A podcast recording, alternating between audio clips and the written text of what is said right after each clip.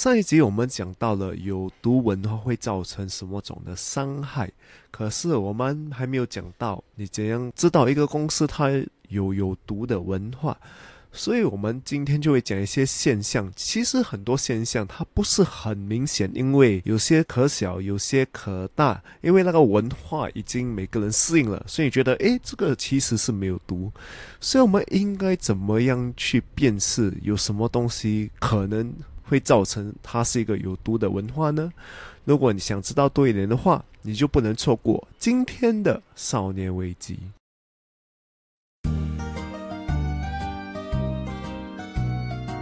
欢迎来到少年危机 Quarter Life Cry Chick，我是线，我是 Alan，在这里我们一起练习克服日常生活与生命中的焦虑，探索让生命更有价值的日常练习，找到更多的自信，摆脱少年危机，活得更有意义。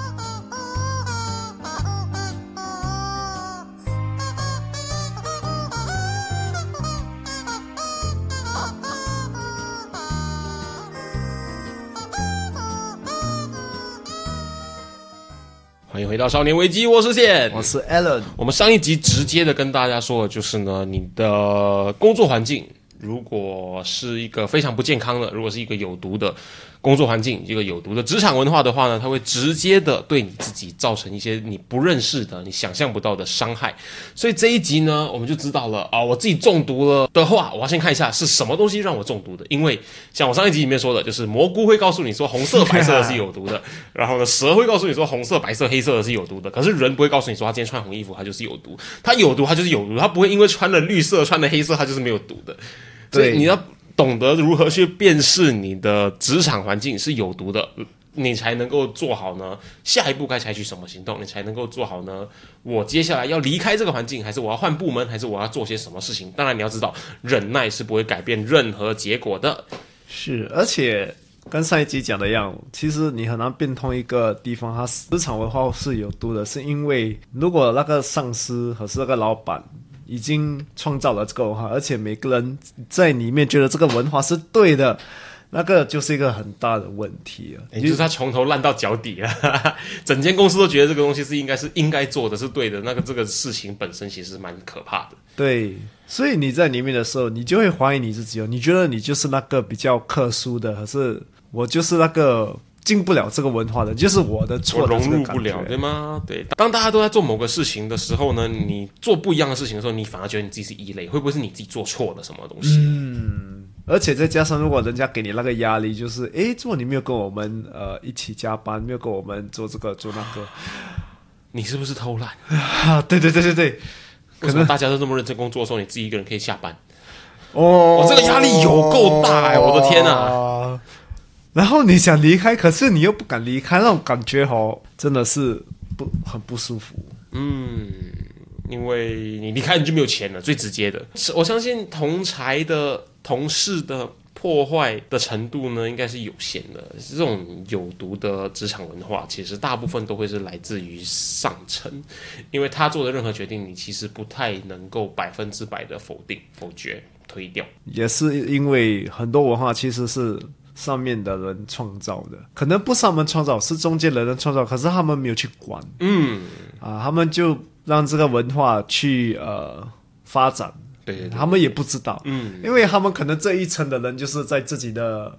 Bubble 里面，对对，跟中间跟下面是讲啊，他们不知道其实这样多事情在发生，不知道下面在发生什么事，不知道上面在发生什么事，所以很常见的其实就是公司觉得说主管都没有在做事，主管都都乱乱来，乱乱做决定，呃呃，主管就觉得说你们下面这一群人都不听话，他这个沟通上的这个这个误差的这个界限，就造成了很多很多的效率变得很差。所以为什么这整集很重要？是因为如果你能知道一个。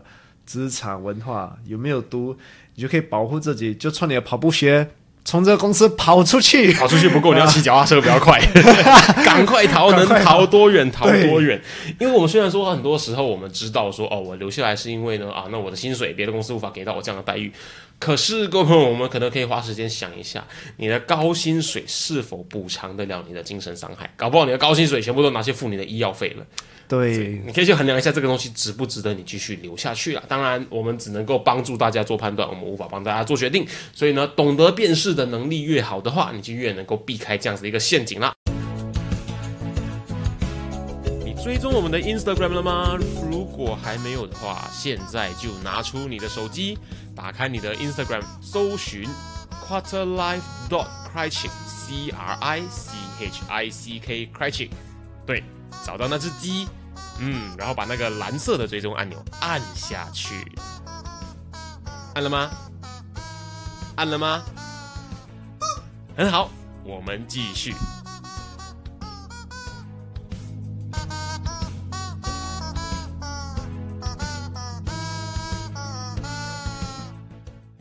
那我马上进入了如何辨识有毒职场文化的第一个重点。无效沟通，这个就像先刚才有讲一点，就是如果一个公司他们上司跟下属有这种沟通的问题，就会造成很大的问题。对，没错，你有没有在你的公司跟跟一个人讲话的时候，你想跟跟他讲你的意见，可是他们就是觉得你错，可是他们没有把你的话当成是一个意见，因为就是我是上司嘛，我觉得你讲的东西就是不合格。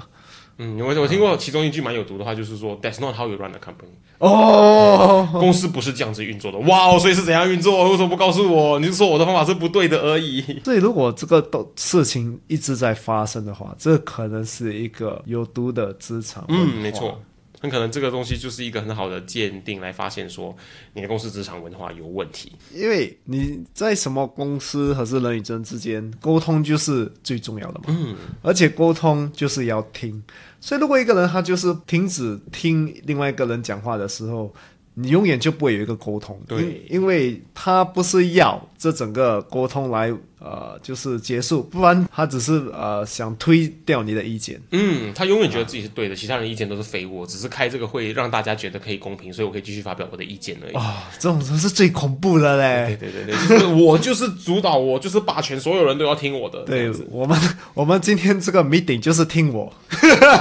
不是听你，听我。我是说，在座的每一位都是废物。哦，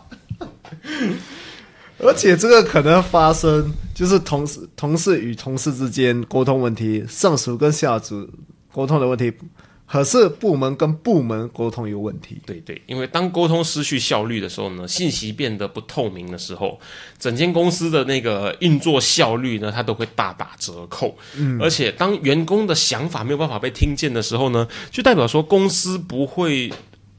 前往一个能够让员工愿意为他付出更多这个方向前进，你的员工就会变成我们像上一集讲的，没关系，我忍耐忍耐忍耐，把公司交给我做的东西就做好就好了。所以每个人都在一个呃五十分六十分的表现状态上面表现。那想当然了，你这样子的员工的士气，这样子的员工的心态跟状态。你的公司会可能有很好的发展吗？我相信它最多能够运作得了，我都已经很想要偷笑了。是真的嘞，因为这种沟通的问题哦，其实很恐怖的。嗯，累累积下去的话，因为就是我有自己的看法，可是我又不能发表，但上面有他们的看法，他们逼我们来去对听。这个是互相的嘛，想象像学生跟小孩子，就是他希望你希望他做功课，嗯，他希望打电动，所以呢，你就跟他说，你完成了功课，我就让你打电动，打到你睡觉为止。好，这个有交换。可是公司好像不是这么回事，员工想要打电动，当然上班打电动是怪怪的。我举举例，员工希望呢，公司可以呢有给他们更多的弹性，在他们做事情的时候呢，有更多的自由、更多的弹性，把这个想象成打电动啊。而主管呢，希望员工能够更积极的工作。那主管呢，又不让员工有更多的发挥空间，你说你一定要照我的方法来做。那想当然了，这个员工就不会想要写功课嘛，因为他没有办法打电动。对，可是，在工作环境里面，大家为什么突然发现这个事情好像没有再一次的被使用了？明明在你小时候是很合理的、啊，我把功课做完，我就可以打电动。为什么工作上不是你尽情的发挥的时候，你你表现杰出的时候呢？公司就会给你更多发挥的空间。大家突然失去了这样子一个沟通的能力，大家是突然没有办法看到这样子的事情了。对，可能是老板还是上司没有弹性，因为他们觉得只有一个方法而已。因为无效沟通的种类有很多，但是不管这个无效沟通是怎么样类型的无效沟通，它最终的结果就会是你要把时间浪费在讲话上面，而不是在工作上面。你想象一下，哎，你会发现呢，如果你公司有这个形象的话，你一天的时间都在开会。我发现开会里面只有一个人讲，现场的十八个人都坐在那边听他讲，因为他们知道我们讲，我们你也不会听嘛。对对对，我们讲这个不是，应该是怎样怎样怎样怎样怎样怎样，你不知道市场怎样怎样怎样怎样，老子比你有经验，怎样怎样。好，开始了，开始了，就开始说我吃的盐比你，吃的饭多，然后这种东西就开始出现，就会高血压，体内钠含量过高。那你就知道，很常在开会的，就是没有效率的。对，而且这个也发生在我身上。以前我在一个公司的时候，他们就是呃问呃，就是发表意见，然后这个人就发表，然后一直被老板讲，然后我就自然而然我就不会发表咯。因为我发表我知道会发生什么什么，所以我只是要这个整个开会关会 啊关会，对对对，我要官会啊官会。而且另外一个有发生一直在发的事情，就是你给公司问 feedback 的时候，可是他们没有听。对啊，这是最最无聊的事情，就是你问，可是你不听，等你问来做么？没错没错啊。公司问你啊，你觉得怎么样可以让公司就做得更好？我说了 A B C D E F G，公司就嗯好，谢谢你的意见，明年重来。你对这个公司有什么想法？A B C D E F G，我去年不是跟你讲 A B C D E F G 吗？哦，是哦，谢谢您的意见，然后后年再重来。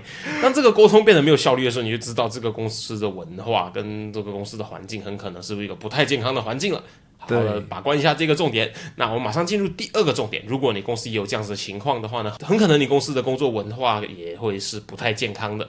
你总是害怕犯错，而上司令你感到害怕，而不是感到信任。你没有就是去工作的时候，连你很怕面对其中一个人，主管来了，主管来了 啊，赶快做工。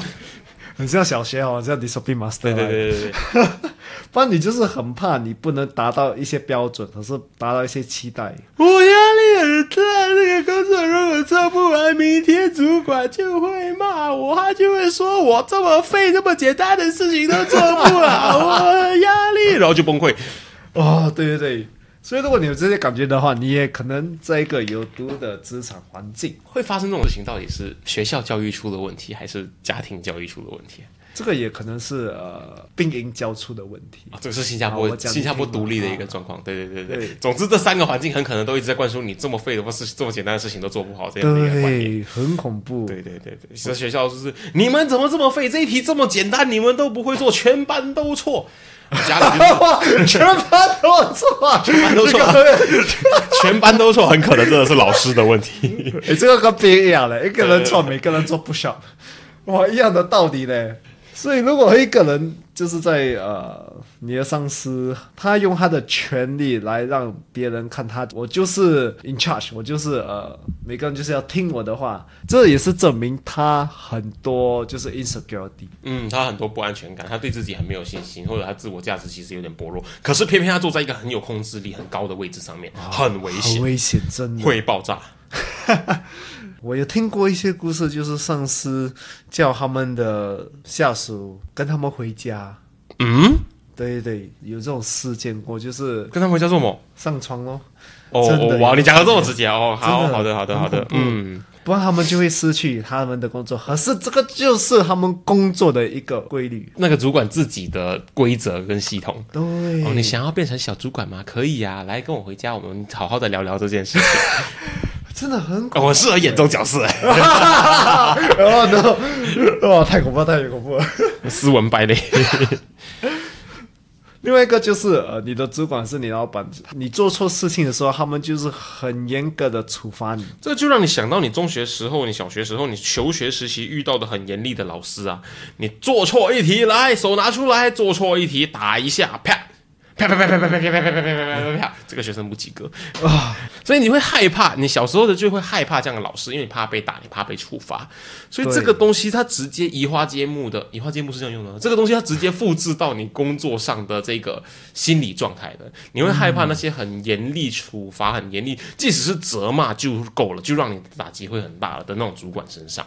对，因为我觉得你犯大的错、小的错。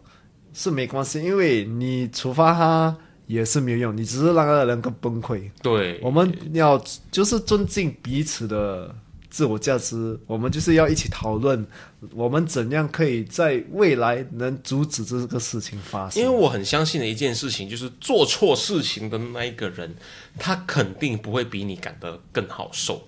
因为你就是觉得，你就你可能你有的情绪就是愤怒而已，因为他做错事情，他是不受你的控制。可是做错事情的那个人，他心里在勾出的可能是罪恶感，可能是恐惧，可能是啊、自我厌恶，因为我怎么这么废，这么简单的事情都做错，甚至他有可能会有可能就是愤怒啊，等等等等等等，很多很多负面情绪。所以做错事情那个人肯定心里是更加不好受的。你没有任何的必要，或者是讲难听一点，你没有任何的资格去更加的破坏他的心理状态。就像我们以前有讲过，就是一个人他开始做一个事情，就不是要要去搞砸这件事情。对对对对，没有人是抱着要搞砸这件事情的心态而去做那件事情的。对，所以他们这些呃员工他们犯错，也不是真正他们的错，有时是很多因素。对对对，有有时候是因为你造成的，对，你没有给他清楚的指令，所以他做错了，他误会你的意思了。对那但这不是重点，重点就是你会知道，在工作环境里面，处罚完全不是一个最应该、最需要做到的事情。它真的重点应该在于说，让对方知道犯了这个错会付出什么样子的代价，会造成什么样子的后果。最重要的是让他知道这个东西会造成什么影响，他以后才不会才会避开这个事情的犯错。可是当你开始处罚之后呢，这个东西的后果就从后果本身变成了被处罚这样的一个后果，它的焦点完全就会跑掉。嗯，我觉得惩处罚这个事情本来就不是一个很应该被执行的一个东西，因为它会让你不会去关注说做错这个事情之后呢会造成什么样子的后果，会产生什么影响。你完全就是在试着要避开处罚这件事情而已。对，不会增加效率，只会增加更多的焦虑。哦哦哇哦，没错没错，说的非常好。对，让对方知道犯了这个错对团队会造成什么样的影响，而不是聚焦在你会怎么被处罚。一个焦点在于呢，如何让工作更顺利，如何避开更多的问题。另外一个焦点在于就是如何不要被被骂，不要被处罚。你就会变成一个一直在闪躲东西的一个一个员工，这其实是一个公司很不想要有的一个人才。对，人才，you know，呃，开引号关引号，open open quotation，人才，来看到我手指在弯，对对，因为如果一个老板看每个人一直就是像我，这样就是文化就是有问题啊。你你自己应该要有有有知有能有那个意识在发现，为什么你的员工在想你的责任？这个就是要自我检讨咯。嗯，所以这种文化就是要有一直要自我检讨，就是每个人做的怎么样啊，自己老板有什么问题，一定要做 review 啦。哦，你真的很厉害，你马上说到了下一个重点了。所以你会发现，大家都不想要沟通，大家呢都遇到主管的时候呢，都只知道回避，而不是相信主管说，我只要问主管这个东西，主管可以帮我解决，主管可以告诉我怎么去解决的方向。大家都希望呢拥有这样子的主管，可是大家不希望主管参与到这种细节上的东西，因为大家不希望主管的介入，那代表说你做主管做的蛮失败的，或者说这个公司的文化其实就是很不健康的一个文化。所以那像刚刚 Allen 就说了，大家很想要像你作为主管的话，你应该或多或少有一些概念，有一些意识。所以我们其实就讲到了我们这个公司文化不太健康的话，可以观察到的第三个征兆，第三个重点。没有人想要承担责任或者主动做事情，所以你没有在工作，那老板问：“哎，我们有新的 project，谁要接这个 project？” 哦，全部人转头，跑去桌子下面消失，我要去厕所，我我要接电话。啊、我我还要带孩子来晚上，避开眼神，避开眼神，眼神接触到老板就会点我，不要不要不要不要。我的妈妈去世，我的狗去世，我的猫去世，我隔壁邻居的苍蝇去世，就是没有人要接这个 project，而且这个老板要逼一个人接一个 pro 这个 project。那大家其实是不想接还是不敢接？我觉得很多人接近不敢接，接近不敢接，对吗？，因为因为他们都是因为接了之后的后果，他们不敢承担。啊，是接了就多东西要做，多东西要做就有多犯错的机会，对多犯错的机会就有多被惩罚的机会。对，尤其是那个文化已经就是惩罚很重的嗯对对对对对对。那你觉得好的环境其实应该怎么样子分配工作？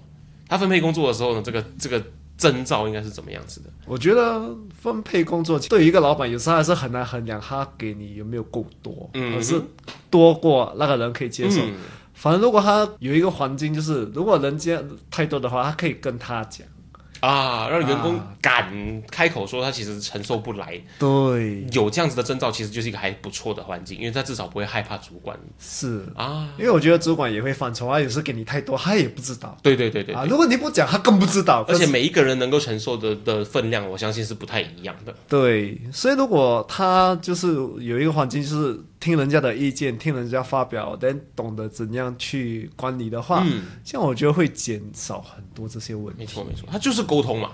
你需要让主管知道你能承受到哪里，主管也需要知道呢你擅长做什么，不擅长做什么。你看一下这两个东西，如果大家都有共识的时候，主管分配工作的时候，他就知道哦，Alan 擅长做这个，B 人擅长做那个，C 人擅长做这个，他就知道不用把 C 擅长做的事情给 A 做，那这整个事情上就会变得更有效率了。所以我觉得一个老板就是要做到这样啦，嗯，啊，这是最基本的，我觉得。对对对，所以大家不敢接另外一个原因就是我找不到动力，我找不到为这个公司付出更多的一个理由。反正我做那么多，公司都没有去 recognize，公司都没有认知到我做了这么多，那我做这么多干嘛？我就跟大家一样做五十分，然后拿五十分的薪水就好了。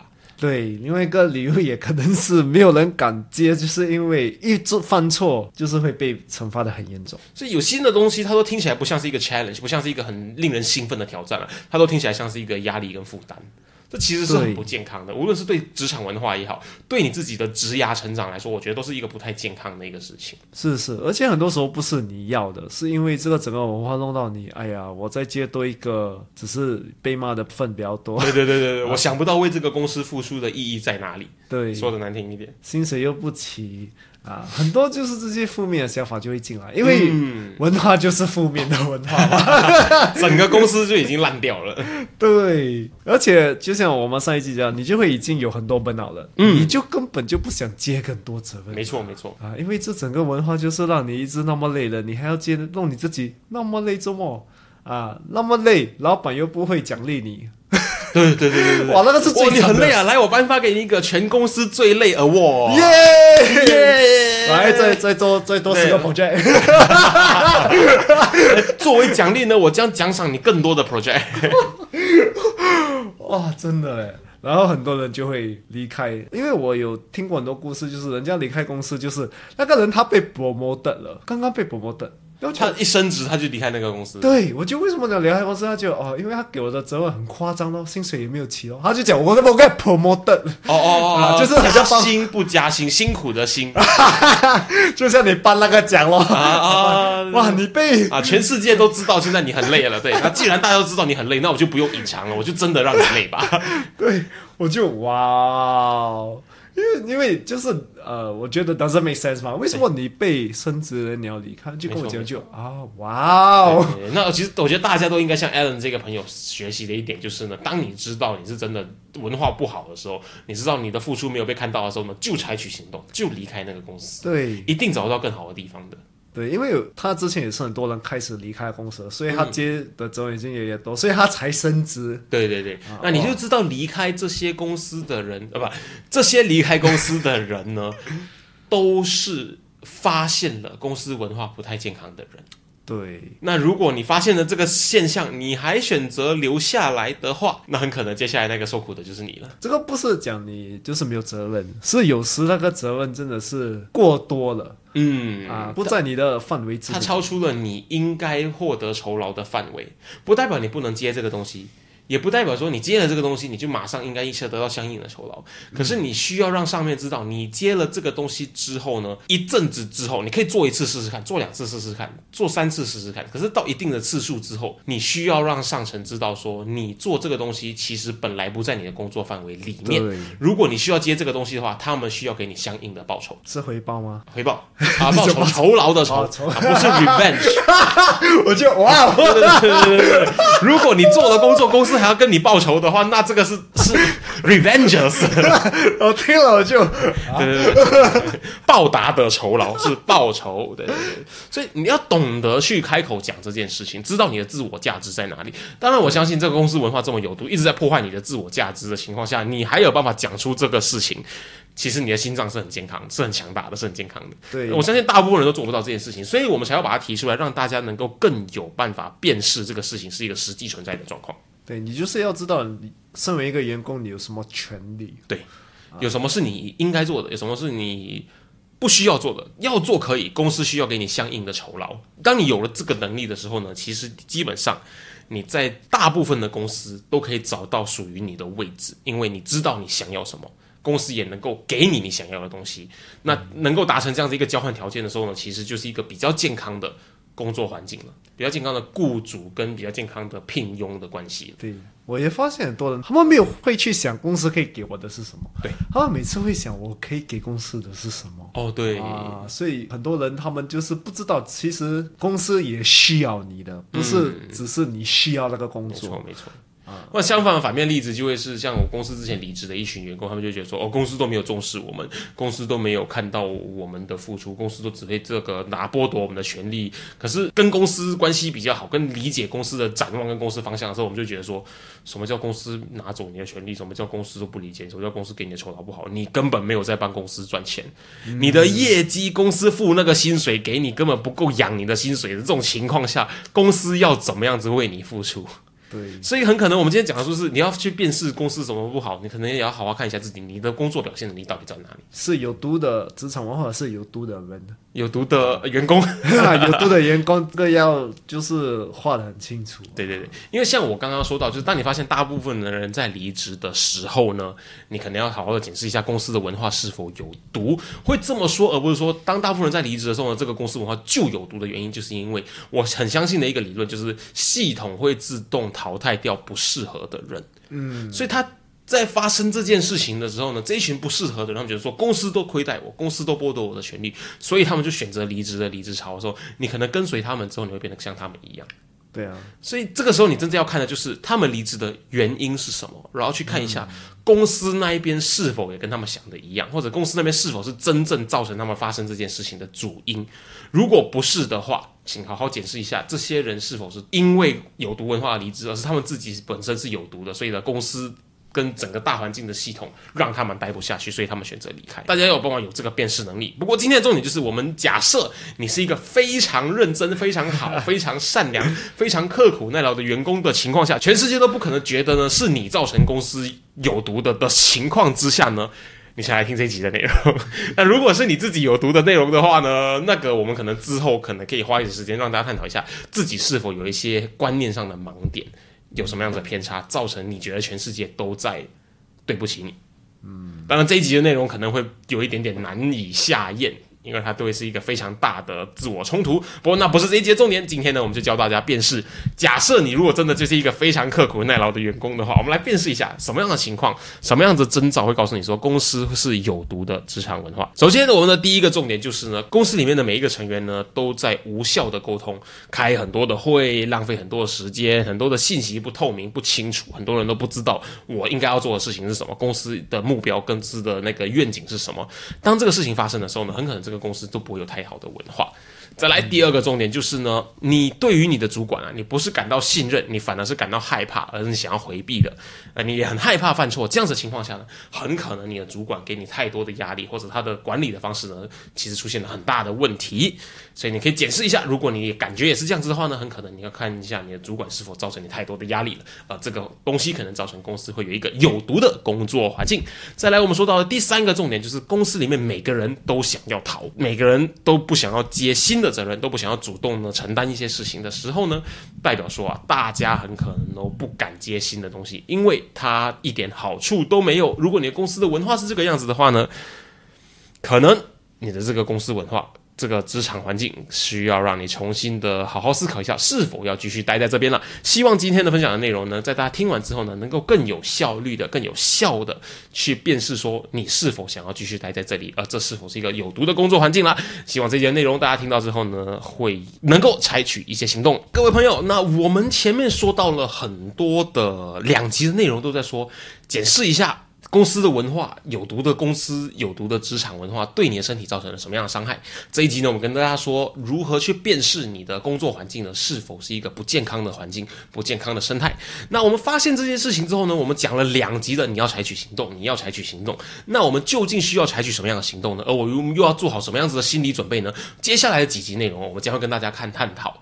将会跟大家一起看看你要具备怎么样子的心理准备，你要呢拿出怎么样子的勇气，而你应该怎么样子采取行动，而这些行动呢应该怎么样子被好好的区分下来。我们接下来几集内容呢都会教大家，如果你真的发现了你公司的环境是不健康的、是有毒的话呢，接下来你能够做些什么事情？那如果你也觉得公司环境让你的健康越来越差的话，让你的身体倍感压力的话，如果你也想要做出一些改变，可是不知道怎么开始的话呢，接下来的内容就是你不会想要错过的内容了。少年危机今天跟大家分享到这边，我是线，我是 Alan，我们下期见。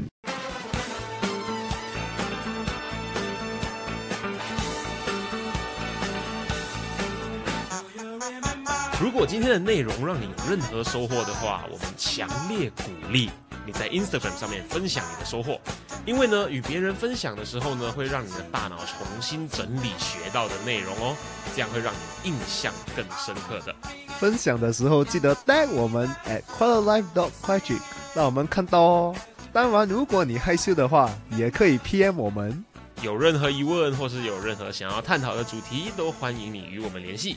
可以在 Instagram quarterlife dot critic 联系我们，或者是呢 email 到 quarterlife critic 没有 dot at gmail dot com quarterlife c r i c h i c k critic at gmail dot com。